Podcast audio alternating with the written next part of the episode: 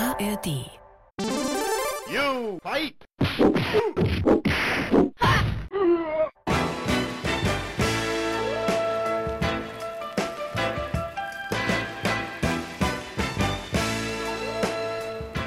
Falk, aber mal ganz kurze Frage am Anfang. Was willst du eigentlich von mir? Willst du Stress? Oder wa- was, warum, was, was machen wir hier eigentlich?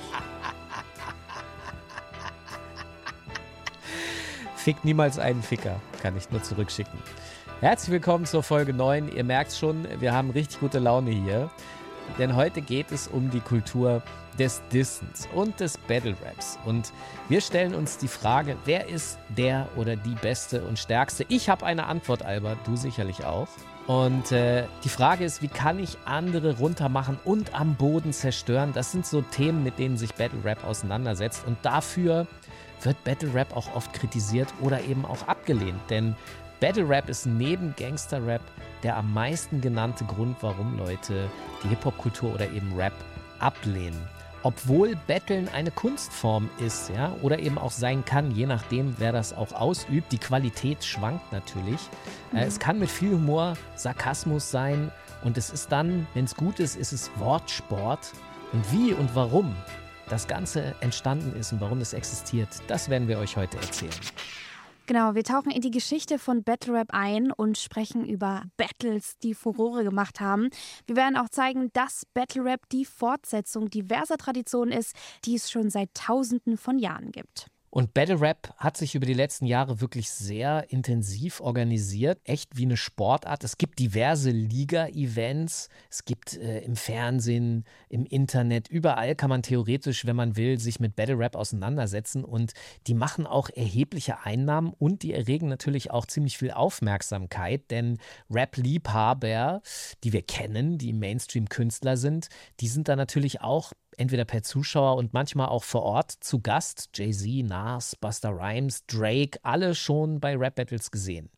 Wen man nicht so oft bei Rap Battles sieht, das ist zum Beispiel meine Mama. Die äh, kam aber mal dafür in mein Zimmer und hat gesehen, wie ich ein Video angeguckt habe, in dem ganz viel Battle Rap läuft. Ähm, ich habe mir nämlich so ein Rap Battle, ne, Rap am, am Mittwoch oder Rap am Donnerstag heißt es, glaube ich, scheiße. Wie heißt es?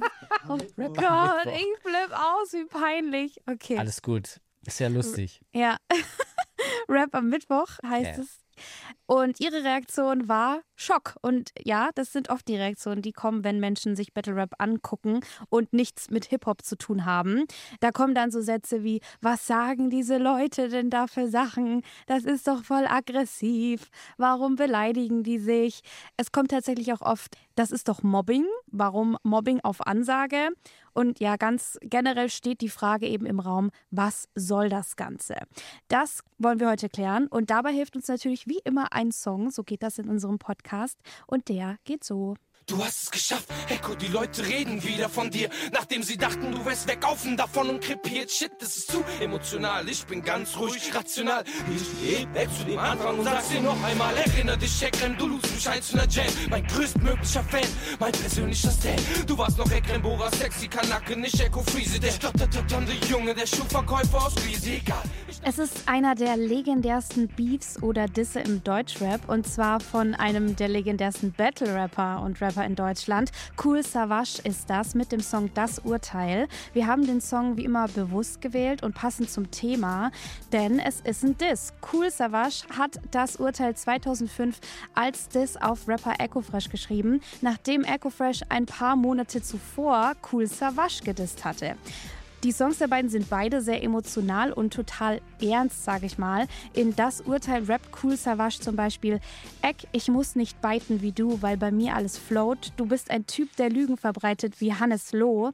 Oder, und Echo, hörst du das, wie ich dich Zeile für Zeile wegbombe? Deine Augenbrauen werden zum M von McDonalds. Little Echo, dieser Beef macht keinen Sinn. Das ist der King gegen ein Kind. Der Track ist wie ein Ding gegen dein Kinn. Also, Cool Savage float und macht Echo wirklich ernste, richtige Ansagen. Und wie es so weit kommen konnte, das rollen wir jetzt noch mal ein bisschen auf. Um diesen Beef besser zu verstehen, da müssen wir ein bisschen davor in die Vergangenheit zurück. Und zwar Cool Savage, der ist Ende der 90er ziemlich berühmt für seine Battle-Rap-Texte.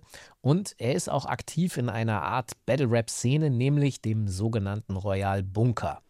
Das war eine Kellerkneipe in Berlin-Kreuzberg, in der der Autor Markus Steiger damals 1997 eine Open-Mic-Session angefangen hat zu organisieren. Und bei diesen Sessions, da haben sich regelmäßig Berliner Rapper getroffen, wie eben Cool Savage, Sido, B-Tight, Frauenarzt und Money Mark und viele andere. Und die Idee dazu, die hatte Cool Savage, als er Mitte der 90er Jahre in Los Angeles war und das sogenannte Project Bloat besucht hat. Das war ein Café, in dem jede Woche Open Mic Battles stattfanden und das ein wichtiger Hip-Hop-Treffpunkt war, um neue aufstrebende MCs in Los Angeles zu sehen. Und wie in LA, so trug auch der Royal Bunker seine Früchte, denn es entstand das gleichnamige Label, das erste Kassetten mit Aufnahmen der Berliner Rapper durch ganz Deutschland verschickte und damit Karrieren startete, die bis heute anhalten. Genau, Karrieren wie die von Echo zum Beispiel. Savage bringt Echo damals zu Markus Steiger in den Royal Bunker. Die Kneipe ist ja wie gesagt mittlerweile Label und Echo Fresh released dort seine erste EP. Anschließend holt Savage Echo dann auf sein eigenes Label, aber ein paar Jahre später geht Echo dort auch wieder weg und zu einem Big Player. Er unterschreibt 2003 einen Riesendeal bei BMG und dort macht er dann zwei sehr poplastige Rap-Alben, die auch gute Platzierungen in den Charts bekommen. Und das, das schmeckt Savage nicht so richtig. Ne? Wir haben gelernt, die Hip-Hop-Szene findet Kommerz nicht so geil und er kritisiert Echo öffentlich dafür. Und das bringt Echo 2004 wiederum dazu, einen Diss-Track an Cool Savage zu schreiben. Der heißt Die Abrechnung und in den hören wir jetzt auch mal rein. Ich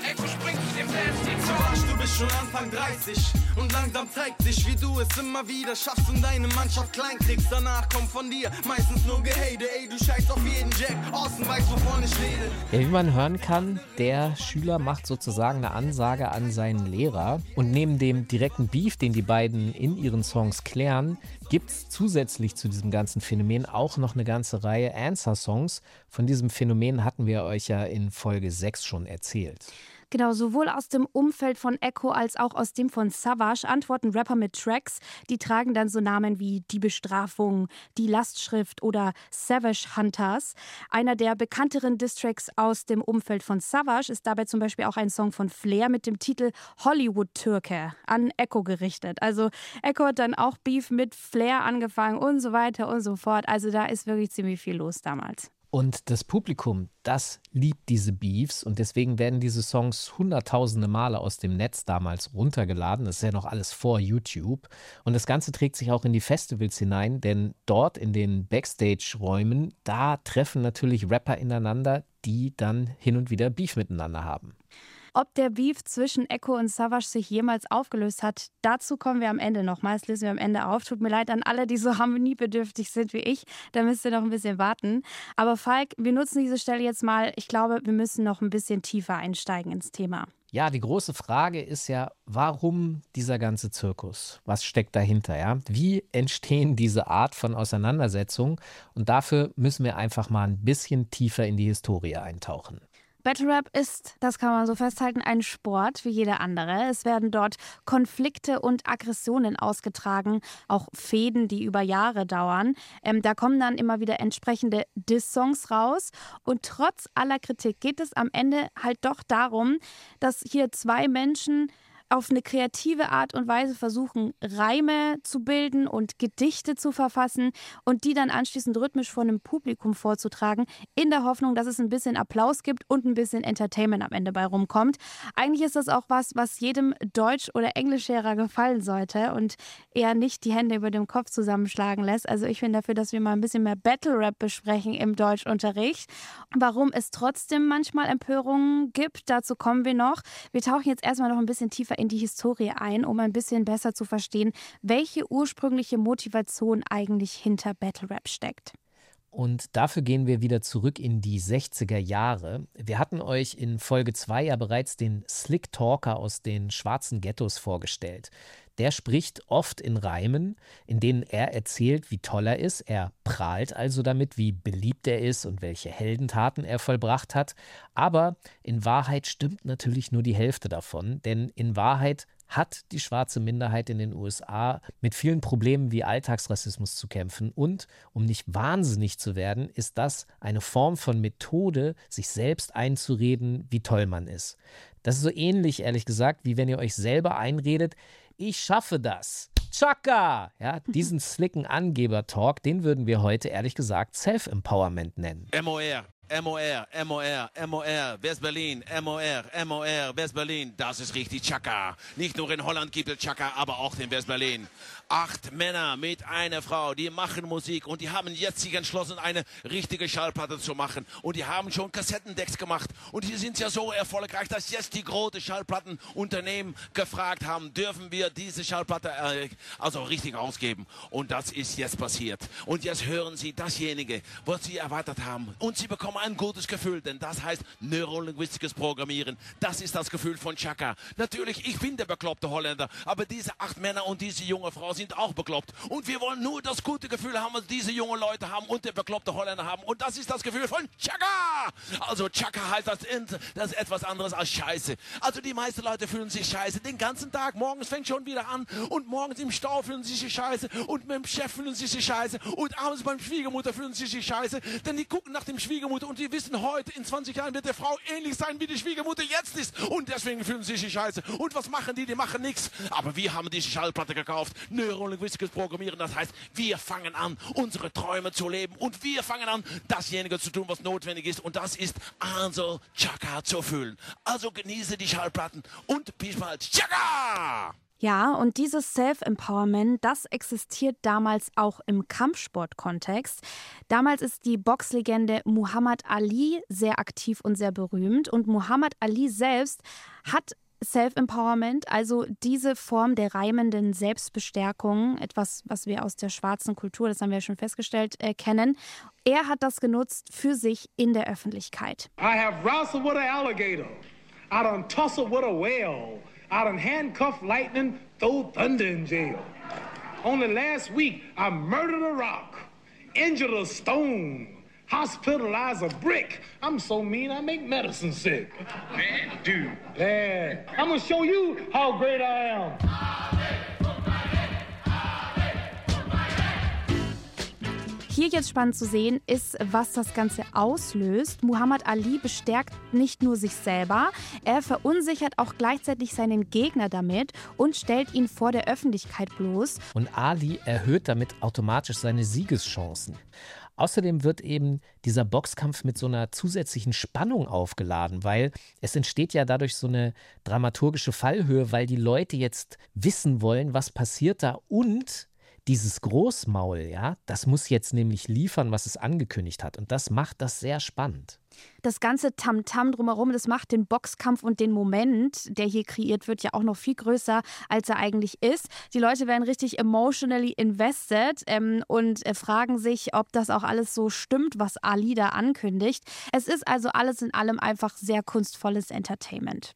Und wir erinnern uns jetzt nochmal, die Hip-Hop-Kultur, das ist ja eine Erfindung von Kindern und Teenagern. Und die lieben natürlich auch dieses Gepose und die ahmen das auch nach in Schulen und auf der Straße und einfach überall, wo es ihnen möglich ist. Und als sie dann in den 70er Jahren auf den Partys, über die wir in Folge 1 schon gesprochen haben, eine Bühne bekommen, da sind es dann zum Beispiel Melly Mel und Cowboy, die ersten Rapper des Hip-Hops, die diese Kultur des slicken Talkens einem Gegner gegenüber anfangen zu übernehmen. Seven, I'm golden brown. I'm coming to Long Island with my serious sound. And with the taste of the pace, with the bass in your face. Coming first place in the DJ race. And now clap your hands, everybody. And everybody, clap your hands. A young ladies, clap, clap your hands. And all the fly kids, uh, clap your hands. Now everybody, throw your hands in the air. And wave them like you just don't care. And if you want to get funky on a Saturday night, somebody say, oh yeah. Oh yeah. Oh yeah. Oh and you don't stop. It's Melly Mel, the Grandmaster Flash, Curtis Blow, cause we ain't no trash. If you wanna get funky and rock the show, everybody say ho! Ho! Wir haben jetzt hier Melly Mel gehört und dazu muss man sagen, am Anfang geht es nicht so unbedingt gegeneinander. Also es gibt kein großes Gedisse des anderen Rappers, keine persönlichen Lines. Es geht nur darum erstmal, wer das Publikum sozusagen besser dazu bringt, lauter zu sein und zwar egal wie. Das Ganze nennt sich Call and Response und das geht ungefähr so. Wir demonstrieren das jetzt mal ein bisschen. Also, Falk, wenn ich Ho sage, sagst du Ho, Ho. Ho! genau, also ungefähr so. Manche Rapper, die kommen dann zum Beispiel auch auf die Idee zu fragen, wer welches Sternzeichen im Publikum hat. Ich weiß jetzt nicht, welches Sternzeichen du bist, äh, Falk, aber wenn du Skorpion, Wassermann oder Widder bist, dann sag Ho! Ja, okay, du bist nicht Skorpion. Also, ja gut, da habe ich mir jetzt ja. mein eigenes Grab geschaufelt. Macht nichts. Nee. Okay, also es kommen dann hier verschiedenste Fragen zum Tragen auf jeden Fall. Genau, und in diesem Spiel, da bilden sich eben sogenannte Routinen aus. Und diese wiederkehrenden oh. Muster, die sind sowas zum Beispiel wie I said a hip, hop, da hibby to the hibbidi und so weiter und so fort. Mhm. Aber einer der beliebtesten Rapper in diesem Call-and-Response-Spiel wird in den frühen 80er Jahren ein Rapper namens Busy Bee. Und seine erfolgreichste Routine ist die sogenannte Ba Didi Ba Routine. Und die geht so. Oh shit, I go ball with the ball, but ding a ding, diggy diggy diggy, stick the boogie to the bang bang. I go ball with the ball, but ding a ding, diggy diggy. Come on, come on, come on, say ho! Come on, ho!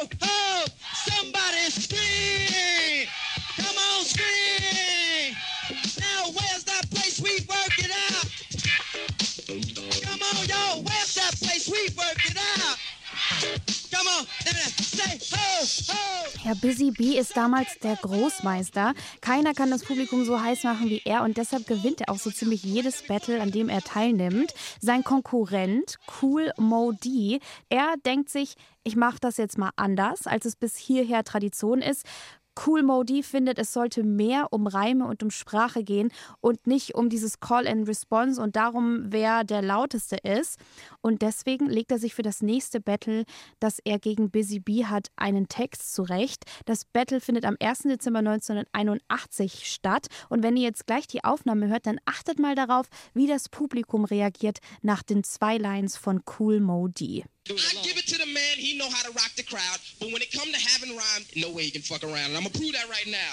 One for the treble, two for the bass. Come on easily and let's rock the play. Hold on, busy B, I don't mean to be bold, but put that ball did it, ball bullshit on hold. We gonna get right down to the nitty gritty. Gonna tell you a little something why you ain't shit. Cool Modi hat auch vorher erklärt, worum es ihm eigentlich geht. Er sagt, okay, ich gebe zu, Busy B, der kann ein Publikum anheizen.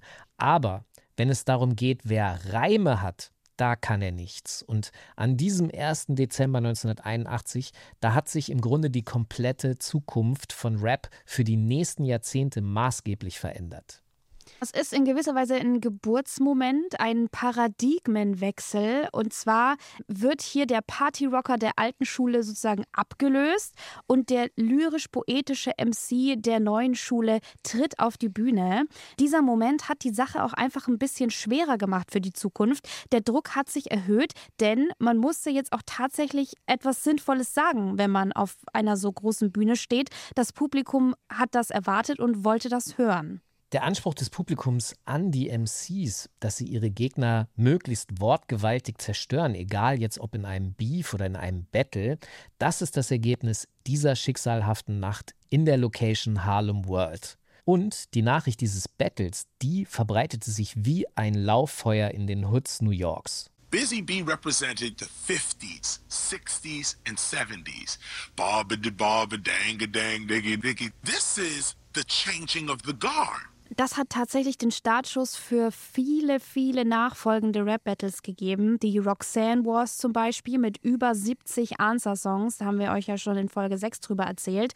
Oder auch das Battle, das Roxanne Chanté eigentlich gewonnen hätte, wäre sie nicht von Curtis Blow um ihren Sieg gebracht worden. An diesem Abend war ihr Finalgegner übrigens auch Busy B, über den wir jetzt gerade schon gesprochen haben. Dazu gibt es in den 80er Jahren dann noch die berühmten Bridge Wars. Die gehen von der Boogie Down Productions Crew aus. Davon Teil ist der Rapper KRS-One und der hat einen Gegner MC Shan. Und die Crew möchte MC Shan jetzt angreifen, weil er angeblich behauptet hat, dass Hip-Hop in Queensbridge seinen Anfang genommen hat und nicht in der Bronx. Und das ist dann sozusagen der Auslöser für einen Diss. Und in den hören wir jetzt mal rein. So you think that hip-hop had its start out in Queensbridge? If you pop that junk up in the Bronx, you might not live, cause you're in South Bronx, the South South Bronx, South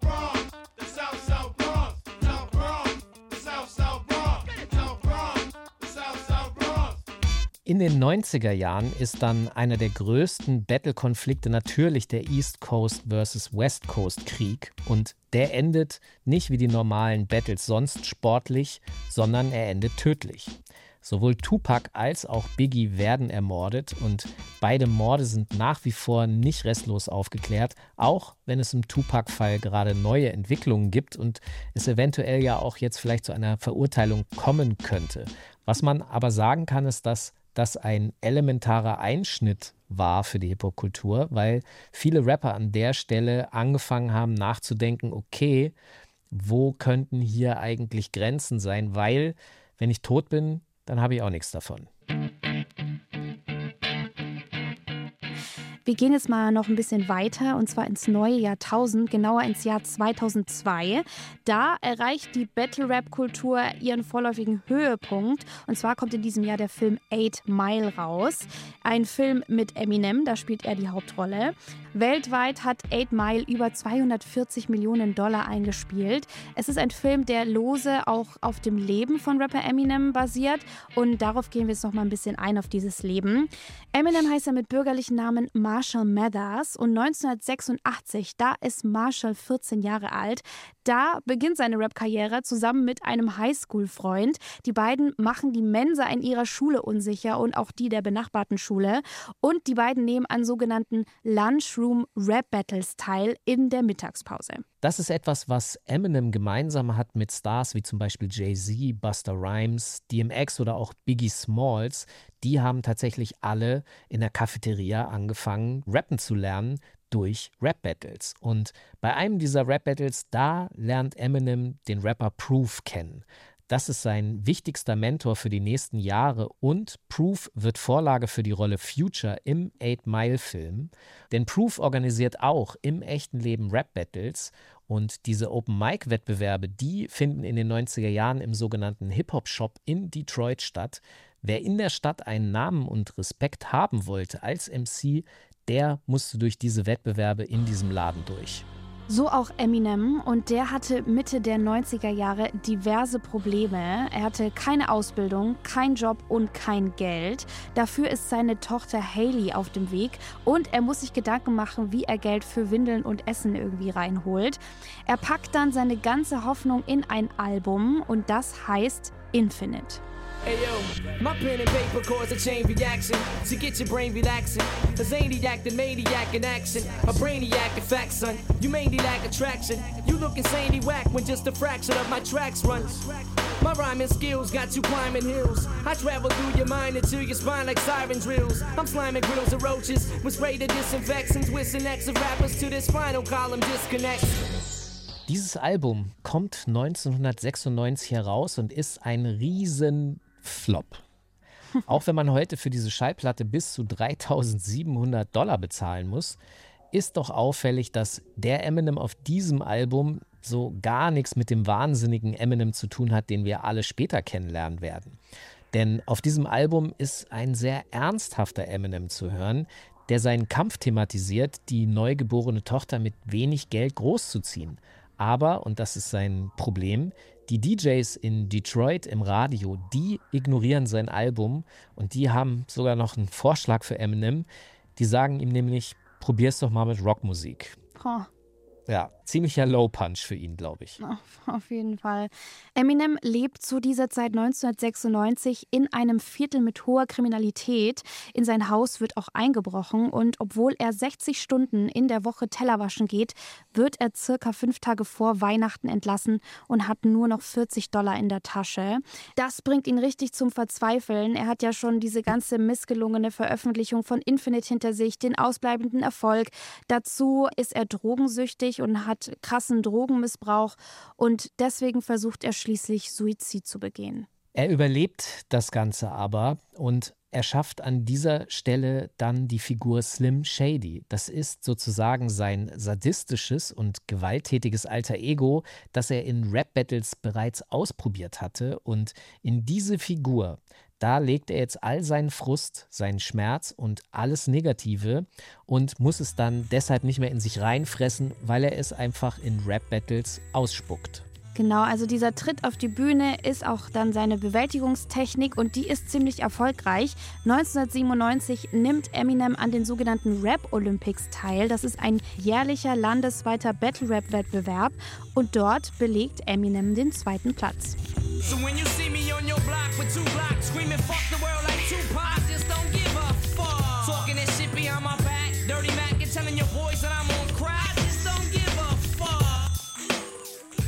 Bei diesem Battle ist jemand dabei, der beim Label Interscope Records arbeitet. Er sieht Eminem und ist super beeindruckt von ihm und spricht ihn auch anschließend an.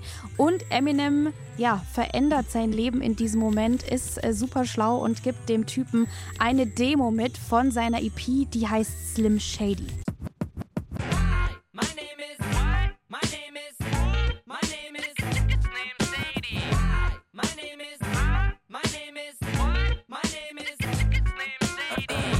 Dieses Demo, das landet in den Händen von Dr. Dre und der, der kann es gar nicht glauben. In seiner gesamten Musikkarriere hat er noch nie ein Demo gut gefunden. Aber als er dieses Demo hörte, da dachte er nur, what the fuck? Wer ist das? Und was er dann macht, ist sofort seine Leute loszuschicken, um Eminem zu finden, um mit ihm zu arbeiten. Ja, und the rest is history. Am Ende kommt krasser Erfolg dabei rum. Eminem bringt ganz viele Alben raus, ähm, auch unter verschiedenen alter Egos. Einmal als Marshall Mathers, dann als Eminem, dann als Slim Shady.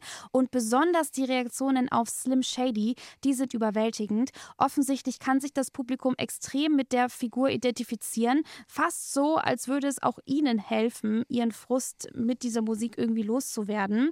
Bis heute hat Eminem über 300 Millionen Tonträger verkauft und seine Story zeigt, dass Battle Rap als Ventil und als Katalysator funktioniert hat. Also es hat dazu geführt, dass die Leute Eminem überhaupt erst zugehört haben, was er zu sagen hat. Ähm, und zwar erst dann, als er wirklich aggressiv wurde und diese Art, seine Art zu rappen ausgepackt hat. Wir können uns hier wieder an das Beispiel erinnern, wie aus politischem Rap letztendlich Gangster-Rap wird. Und zwar erst, wenn du sauer wirst, dann hast du plötzlich die Aufmerksamkeit von allen. Aber kommen wir zurück zum Film Eight Mile. Dieser Film, der führte Rap-Battles nämlich in den Mainstream ein und er sorgte dafür, dass sich eine Menge Rap-Battles regionaler und auch überregionaler Art gebildet hatten, sowohl in den USA als auch in Deutschland. Und weil es noch kein YouTube gab, da hat man auch damals dann angefangen, DVDs rauszubringen. Es gab aber auch Rap-Battles im TV und später dann, als YouTube erfunden wurde, gab es das Ganze natürlich auch auf YouTube zu sehen. Und in Deutschland jetzt im Speziellen, da hat man nach 8 Mile auch stark Blut geleckt und man hat richtig Bock und will jetzt endlich Rap-Battles sehen. Genau, und einer der ersten TV-Sendungen, die dieses Phänomen dann in Deutschland auf die Leinwand bringt, das ist die Viva-Sendung World Cup im Jahr 1996. Da bin ich übrigens geboren, ne? Also kann man jetzt so sagen, wir sind jetzt schon langsam endlich mal in meiner Range. Herzlichen ähm, Glückwunsch. Ja, vielen Dank. Im Jahr 1996 zeigt die Viva-Sendung World Cup das Finale eines Battles zwischen dem Rapper Das Bo und MC René. Diese Freestyle-Battle ist heute hier in Köln wenn ich sie anzettel, haben wir mehr Krach als Heavy Metal. Jetzt tanzt er rum wie im Kasperle-Theater. Mach mal wieder weiter. Ich wette, du hast einen Kater. Stehst am nächsten Morgen auf und dann siehst du das Bild von mir und da steht drauf, gekillt von mir. Und hier kommt eine deutsche Besonderheit zum Tragen, denn Deutschland ist besonders verliebt in Freestyle-Raps bei Battles. Das heißt also, die Texte sind komplett improvisiert in dem Moment. Das führt allerdings auch leider zu schwankenden Ergebnissen. Wirklich durchbrochen wird dieses Phänomen erst mit der Reihe Feuer über Deutschland, die eben nach 8 Mile ihren Startpunkt nimmt. 2006 kommt da der erste Teil heraus. Der ist moderiert von Cool Savage damals. Er galt zu diesem Zeitpunkt als absoluter Battle King und damit griff man die Battle Rap DVDs aus den USA auf. Feuer über Deutschland und die dazugehörige DVD, das ist dann sozusagen die deutsche Variante von dem ganzen Bums. Ähm, und an diesen Battles, die dann auf diesen DVDs zu sehen sind, nehmen auch Rapper wie Casper teil zum Beispiel oder die Orsons, die 257ers oder auch Materia. Wir hören mal rein, wie Feuer über Deutschland so klingt. What the fuck, ich warne dich. Bald liegt dein Kopf auf meinem Gabentisch und unten an deinem großen Fuß baumelt dann dein Namensschild. Ich bin jemand, der Drama bringt, ein Dämon, der Lava trinkt und dich bespuckt, bis deine Verbrennungen dritten Grades sind. Wahnsinnig, du bist arschgefickt wie Vampire bei Tageslicht. Dein Gesicht wird stahl verkabelt wie damals bei Kani Shit. All ihr Rap-Cats, seid nicht bereit für ein Deathmatch. Ich frack euer Cap mit einem Clap und snatch eure Necklace. Wood. So, sehr schönes Feuer über Deutschland. Bis zum nächsten Teil. Peace. Falk, das hört sich ja jetzt alles erstmal ziemlich positiv an hier mit dem Battle Rap. Ja, Voll. da wurden Karrieren gestartet, ähm, da haben die irgendwie respektvoll miteinander oder weniger respektvoll, aber zumindest mit Worten nur auf einer Bühne miteinander sich gebettelt. Es gibt aber auch einige dunkle Seiten. Und über die müssen wir jetzt ein bisschen sprechen. Und zwar ist da die große Frage nach der Moral und den Grenzen von Battle Rap. Und zwar steht die Frage im Raum, wie man denn mit Tabubrüchen umgeht in einem Event, das genau darauf basiert, auf Tabubrüchen auf der Bühne. Das ist eine Frage, mit dem sich zum Beispiel auch das VBT auseinandersetzen musste. Das ist ein Video-Battle-Turnier, in dem die Teilnehmer in einem K.O.-System mit Battle-Rap-Musikvideos gegeneinander antreten.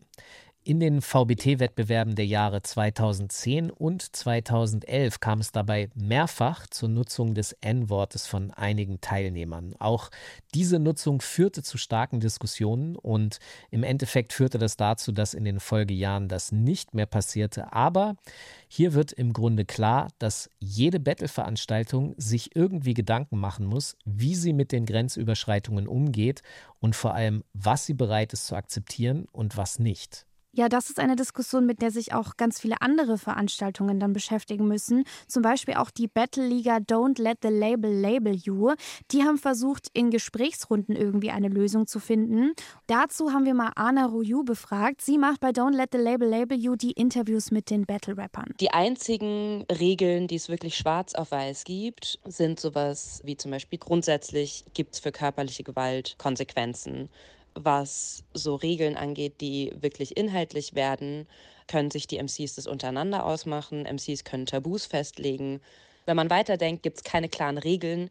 Es ist wichtig, dass in dem Battle-Rap-Rahmen gewisse Dinge, auch problematische Dinge gesagt werden, weil das ein Zugang ist, um darüber zu sprechen und um darüber zu diskutieren und zu verhandeln. Und es ist ein Zugang, der, glaube ich, für viele Menschen den Zugang zu bestimmten Themen niederschwelliger macht.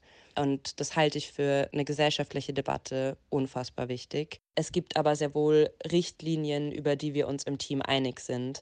Das heißt, wenn wir zum Beispiel feststellen, dass problematische Zeilen im Battle über das Battle hinausgehen und die Person, die das gerappt hat, hinter dem problematischen Inhalt auch im Privatleben steht und sich auch privat so positioniert und es nicht nur fürs Battle als Punchline genutzt hat, dann ziehen wir als Liga auf jeden Fall auch Konsequenzen. Es gibt auch Veranstalter, die Konsequenzen aus dem Problem ziehen, wie zum Beispiel Ben Salomo. Das ist der Veranstalter von Rap am Mittwoch. Und der hat 2018 gesagt, ich habe eine große Menge an realem Antisemitismus, Rassismus, an Homophobie und an Frauenverachtung beobachtet. Und weil es ihm reicht, stellt er die Veranstaltung dann ein. Doch bevor Rap am Mittwoch geschlossen wurde, war es sehr oft ein Ort für legendäre Rap-Battles und einer der legendärsten Rap-Battles der Deutsch-Rap-Geschichte, das ist das Battle zwischen Lars Unlimited gegen Drop Dynamic. Dieses Battle war deshalb so besonders, weil Lars Unlimited zu dem damaligen Zeitpunkt am Tiefpunkt seiner Karriere stand. Seine Musik funktionierte nicht, seine Touren waren schlecht besucht und Kollega und Farid Bang haben ihn zu einem Punchingball auserkoren und mobbten ihn ohne Ende. Ja, die Krönung ist dann ein Konzert von Lars Unlimited, das die Rapper Kollega und Farid Bang dann besuchen. Es sind sehr wenig Zuschauer dort und die beiden filmen sich dabei, wie sie dort sind und veröffentlichen das Video hinterher. Das war auf jeden Fall eine große Demütigung von Lars. Deshalb rechnen nicht unbedingt viele damit, dass Lars Unlimited eine Chance hat, in dem Rap am Mittwoch Battle 2013 zu gewinnen. Was viele aber zu dem Zeitpunkt nicht auf dem Schirm haben, ist, dass Lars Unlimited bereits mit 15 anfängt zu rappen und aus einer sehr harten Battle-Rap-Schule der 90er Jahre stammt. Er war nämlich Teil des Stammtischs das war eine Crew der besten Live-Freestyler der Deutschrap-Geschichte. Und Ende der 90er macht dieser Stammtisch die Jams unsicher. Und er dominiert auch immer wieder eine damals sehr beliebte und bundesweit bekannte Battle-Veranstaltung mit dem Namen Beats aus der Bude. Ja, wenn ist am Start, ey, die Leute wissen es sofort. Ey, ihr wisst genau, dass live uns wieder am Tag ist. Und was ihr auch wisst, ist, dass es Lars hier in deiner Stadt ist. Also once again, wenn ich doch eine Chance bekäme. Und für die Raps nicht bringen, irgendwann brauchst du Jam. Hier ist am Rap, Leute, ich bin total durch. Lars am Mikrofon, er sagt, bleibt chillig und bleibt alle ruhig. Ich bin ey, live und ist am Felder. Und alle Weekends, die verbrauchst, go home und macht was selber. Oh. Ihr wisst Bescheid, was heute Abend geschieht. Gebt mir alle Hände hoch, wir lassen sie und nach Speed. Und mal ein Ash für den Tag. Dann geht voll, für die Gab. Ja, viele, die das Battle dann angucken, wissen einfach nicht, dass Lars Unlimited Battle Rap im Prinzip von der Pike auf gelernt hat und deswegen erwarten sie auch nicht, was dann passiert. Ein weiteres Zitat aus deinem letzten Battle. Ich bin ein mutterfickendes Warzenschwein Hakuna Matata. Haha, du bist dich selbst als MC, denn du weißt selbst, Ironie erzeugt beim Publikum Lacher. Doch was du Genie nicht bedacht hast, ist das Gesetz der Natur ist unantastbar. Nur ein mutterfickendes Warzenschwein zeugt ein mutterfickendes Warzenschwein. Also disst du gleichzeitig auch deine Mutter und deinen Vater. Vater. Lars Unlimited ist nicht nur ein sehr guter Techniker, er ist auch ein guter Stratege und er hat bei den Besten gelernt. Und da schließt sich auch wieder der Kreis zu 8 Mile, denn Lars Unlimited hat sich bei einer Szene inspirieren lassen und sehr gut aufgepasst. Wir hören sie mal. This guy ain't no motherfucking MC. I know everything he's about to say against me. I am white, I am a fucking punk. Do live in a trailer with my mom. My boy Future is an Uncle Tom. I do got a dumb friend named Cheddar Bob who shoots himself in his leg with his own gun. I did get jumped by all six of you chumps. And Wink did fuck my girl. I'm still standing here screaming fuck the free world. In dieser Szene, da ist ein gedemütigter Eminem als B-Rabbit mit blauem Auge zu sehen, der von der Crew, die er jetzt betteln muss, vorher zusammengeschlagen wurde. Seine Freundin, die hat ihn betrogen mit Teilen dieser Crew und er lebt bei seiner Mutter in einem Wohnwagen. Also alles nicht sonderlich glorreich. Und er fragt sich, wie zur Hölle soll ich diesen Battle gewinnen, wenn meine Gegner all diese Munition gegen mich haben? Er hat einfach keine Chance. Und Lars ist im Grunde an derselben Stelle im Tiefpunkt seiner Karriere und er fragt sich, wie soll ich jetzt dieses Battle gewinnen, wenn meine Gegner all diese negativen Infos gegen mich einsetzen können? Und deswegen nimmt er wie B-Rabbit in 8 Mile jetzt seinem Gegner alle Munition weg. Jeder weiß, ich rap wie der sickeste Bowser vor der mickrigsten Crowd. Frag, Kollege, auf meiner letzten Tour habe ich wenig Tickets verkauft. Wie viel Tickets genau? Oberhausen 50, Berlin knapp 70, Frankfurt nur 10. Hier, du Fotze, ich liste es dir auf. Du kannst mein ganzes scheiß Leben nehmen, pick dir was raus. Ich heiße Lars Daniel, bin in Berlin zugezogen, ignorant wie ein Hurensohn und mein Körper hat die Statur eines beschissenen Lauchs. Ich habe 15 Jahre gerappt, da mein Image verbaut. Vom Comedy Backpack zum Wannabe Black Book. King zurück zum Herzen, Kind hat mir keiner richtig geglaubt. Denn ich war nur Erzieher in einer Kita, aber die Kids waren zu laut. Die Leute in Kreuzberg am 1. Mai booten und pfiffen mich aus. Und ich hab's nur so schnell verdrängt, weil ich viel zu viel kiffe und rauch. Trotzdem spit ich es laut, das hier ist eine Villa statt Haus. Und wenn du guckst, ob ich noch mehr Leichen im Keller hab, ja, hab ich, doch ich misste grad aus.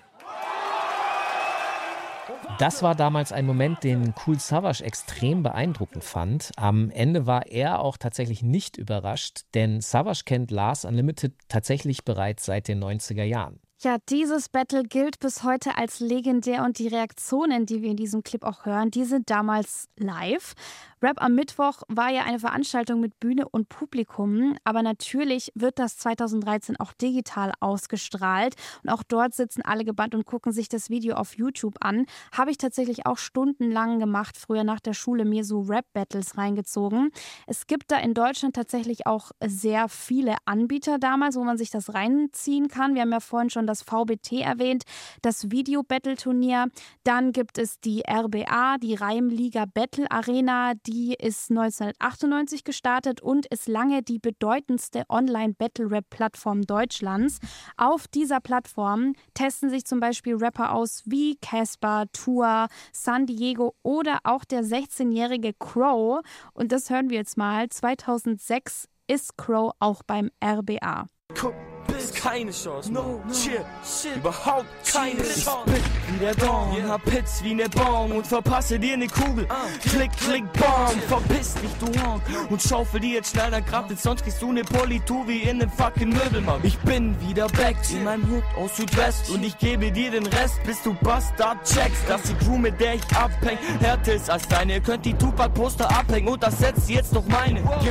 Oder 2004 der 20-jährige Maxim von KZ.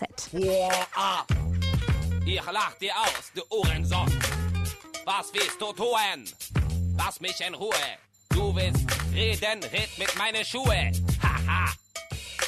KIZ-Geschwader, du brauchst nur Armada, um auf hoher See zu überleben. Wenn wir dein Boot übernehmen, ich brauch nicht nur überlegen, sondern fühlen, was ich sag.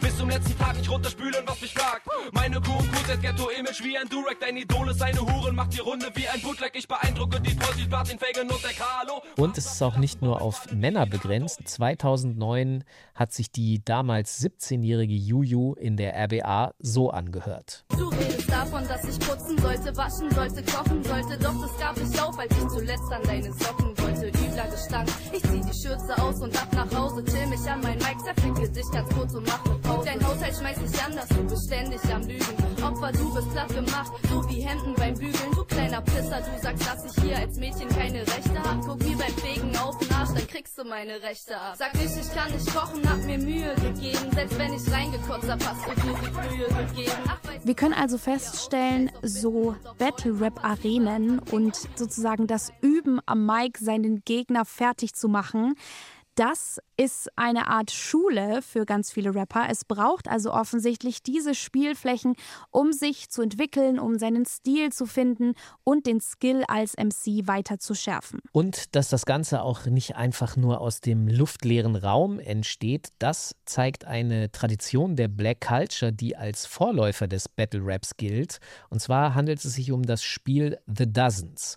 Keras One erklärt uns das Ganze mal folgendermaßen. So the idea of battling coming out of this tradition called the dozens where you verbally attack your opponent and your opponent verbally attacks you until somebody breaks down. Slaves were sold one by one unless there was a defect. Their leg was hurt, an arm was uh, severed, mental issues, maybe sick. Those people were sold in a dozen. This trickles over into rapping. Die Autorin und Professorin Mona Lisa Saloy, die unterstreicht mit ihrer Theorie 1998 auch nochmal die Aussagen von Keras One. Schwarze Sklaven, die wegen Ungehorsams mit Verstümmelung bestraft wurden, die fasste man zu einem billigen Dutzend zusammen, um sie dann an Sklavenhalter zu verkaufen. Und Keras One sagt, dass diese Sklaven, die im Dutzend verkauft wurden, eben dann dieses Spiel The Dozens spielen. The Dozens ist eine Competition vor Publikum. Da stehen zwei auf der Bühne und die werfen sich dann immer heftigere Beleidigungen entgegen. Das geht so lange, bis einer von den beiden aufgibt. Es gibt auch Punchlines in diesem Spiel, die können sich zum Beispiel auf die Intelligenz beziehen oder das Aussehen der anderen Person, die Kleidung, die soziale Stellung, die finanzielle Situation und was man eben noch so findet. Da können dann auch abfällige Bemerkungen dabei sein, zum Beispiel über die Familienangehörigen des Gegners. Das gibt es häufig. Oder speziell auch die Mutter. Da haben wir ja schon darüber gesprochen, dass im Rap super viele Mütter beleidigt werden und äh, gefickt werden. Ähm, diese Tradition findet sich in den sogenannten Yo Mama Jokes bis heute wieder. Your mama got a glass eye with the fish in it. Your mama got a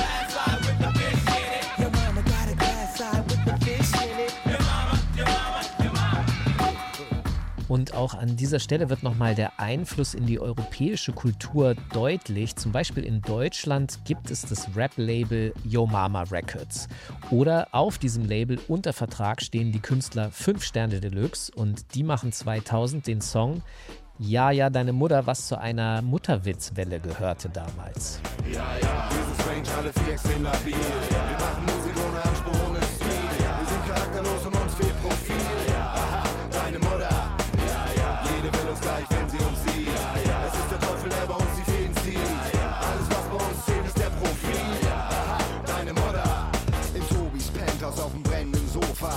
Aber nochmal zurück zu The Dozens, dem Spiel, das schwarze Sklaven für sich erfunden haben.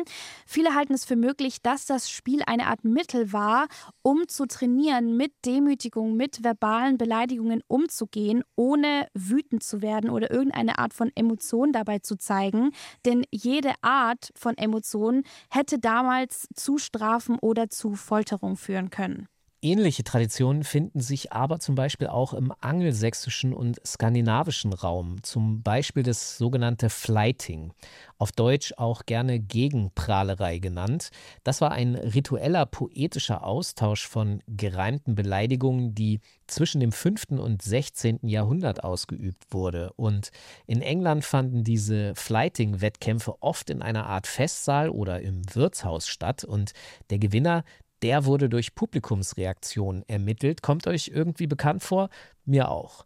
Und der Sieger, der trank dann zum Sieg am Ende einen großen Becher Bier oder Met und er lud den Verlierer auch zum Trinken ein. Und dieses Phänomen wiederum, das wurde 2020 im Spiel Assassin's Creed Valhalla aufgegriffen und man konnte dort mit seiner Figur einen sogenannten Spottstreit durchspielen, um gewisse Zusatzitems zu gewinnen. Nun, wollen wir einen Spottstreit beginnen? Sehr gern. Mit dem Spott, den ich bringe, habe ich immer obsiegt. Das ist lustig, denn du bist's, der gleich unterliegt. Du bist nichts als ein Tölpel, du witzloser Wicht. Ach du Schwächling, du Milchbub, beeindruckst mich nicht. Sehr gut. Nicht nur bin ich sehr stark, ich sehe auch gut aus. Nein, für dieses Gesicht kriegst du keinen Applaus. Ich hörte, dass Dänen langsam im Gehirn sind und klumpige Zungen haben. Kannst du das bestätigen? Viele Männer sind laut oder dumm. Beeindruckenderweise bist du beides zugleich. Großartig! Selten trifft man einen so zankesbegabten Menschen. Äußerst gern geschehen. Diese Tradition, andere zu dissen, von anderen gedisst zu werden und daraus einen Wettkampf zu machen, die gibt es auch in anderen Kulturen. Spottlieder oder Spottgedichte findet man zum Beispiel auch bei den Inuit in der arabischen Poesie oder auch in Wettkampfversen der japanischen Dichtkunst. Überall auf der Welt finden sich solche Spottlieder und Spottgedichte. Und lustig auch für uns Allmanns, denn im Alpenraum und in Deutschland, da findet man auch eine solche Kulturform. Speziell in Bayern, da gibt es das Gstanzel. Ich hoffe, ich habe es richtig ausgesprochen. Ja. Das Gstanzel ist humoristisch gemeint und kann von neckend bis sarkastisch bis tief bösartig reichen. Und äh, ja, das ist doch mal eine Nachricht für euch Bayern, die Gstanzel als Vorläufer des Battle Rap. Ja, durchaus. Endlich mal was Interessantes, was hier Okay, danke. Ähm, das Gstanzelsingen, das wird ganz oft auch auf Bauernhochzeiten praktiziert. Da wird sich dann über das Hochzeitspaar und die Gäste lustig gemacht. Und in Bayern und Österreich, da gibt es sogar wirklich Veranstaltungen, bei denen sich extra Gstanzelsänger und Sängerinnen treffen, um sich gegenseitig auszusingen, so nennt man das. Und da geht es wirklich wie im Battle zu. Ja, da haben wir drei schöne Dirndl, die passen zu Germans Next Topmodel. Das sieht man genau. Aber wo werden sie landen? Bei Bauersuchfrau.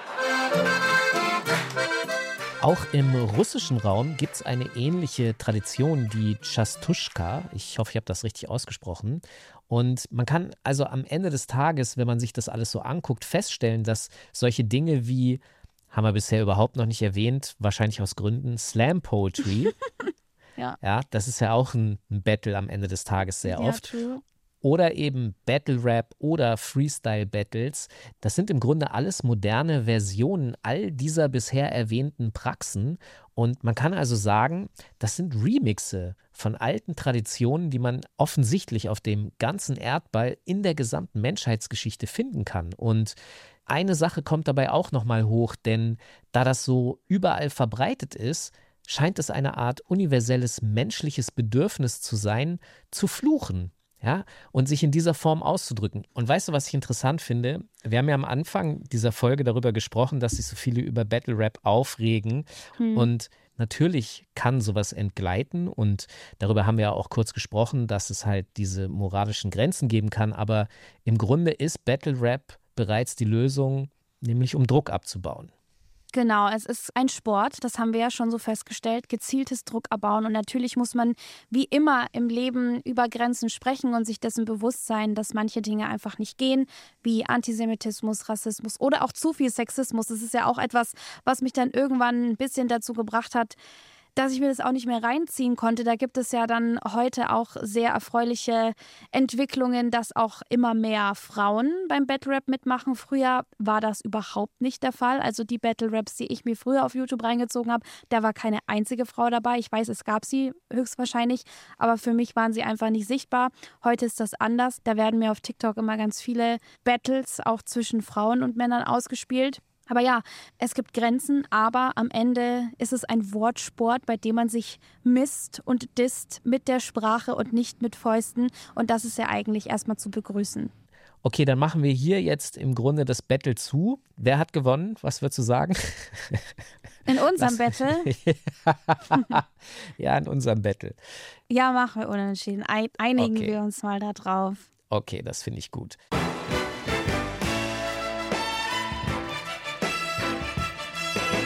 Okay, ja, pass auf, dann lass uns jetzt zusammen weitergehen in Folge 10. Da wird es dann um Sampling und die Digging-Kultur gehen und wie das alles so zusammenhängt. Ob zum Beispiel Sampling kreativ ist oder nicht, da gibt es ja schon lange Streitigkeiten drohen. Und was wir da hören, ist das hier. Hip-Hop didn't invent anything, but Hip-Hop reinvented everything. Ja, ich freue mich schon drauf. Ähm, ich liebe es nämlich über Sampling zu reden und ich bin auch selber ein bisschen am Platten sammeln. Ihr könnt jetzt einfach weiterhören, Folge 10, einfach weiterklicken und bis gleich. Tschüss. Ciao.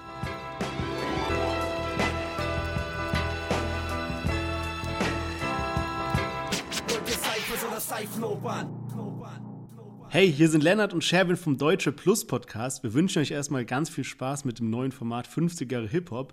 Wenn ihr darüber hinaus immer auf dem Laufenden bleiben wollt, rund um Deutschrap News, dann checkt gerne mal den Deutsche Plus Podcast ab. Genau, wir sprechen nämlich jede Woche über die wichtigsten Deutschrap News, Beef, Gossip und auch Releases. Außerdem haben wir Interviews am Start mit Enno, Bitai, Celo und Abdi, aber auch Newcomer wie Dream und sogar Falk Schacht war auch schon bei uns im Interview zu Gast. Yes, und natürlich sprechen wir auch über alle Hot Topics aus dem Deutschrap, zum Beispiel gerade Bushido gegen Kapi oder auch Shindy gegen Farid Bang und alle anderen Beefs, die noch kommen werden. Also, wenn ihr nichts mehr verpassen wollt und jede Woche entspannt die Deutschrap-News beim Bahnfahren, Aufräumen oder Kochen hören wollt, dann checkt den Deutschrap Plus Podcast ab, überall dort, wo es Podcasts gibt, immer in der Nacht von Montag auf Dienstag. Wir hören uns.